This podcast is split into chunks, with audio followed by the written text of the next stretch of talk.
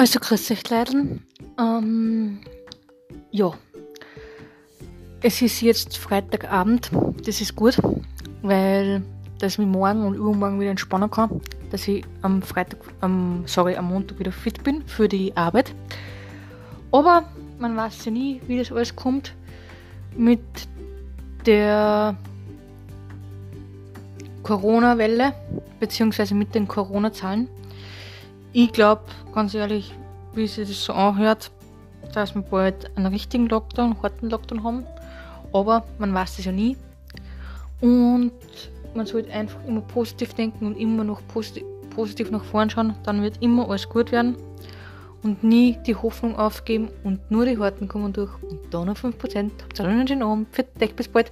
Ach ja, und heute Abend ist ein Fußballspiel angesagt. Für dich bis bald. Tschaußen. Österreich spielt. Für dich bis bald. Thank you.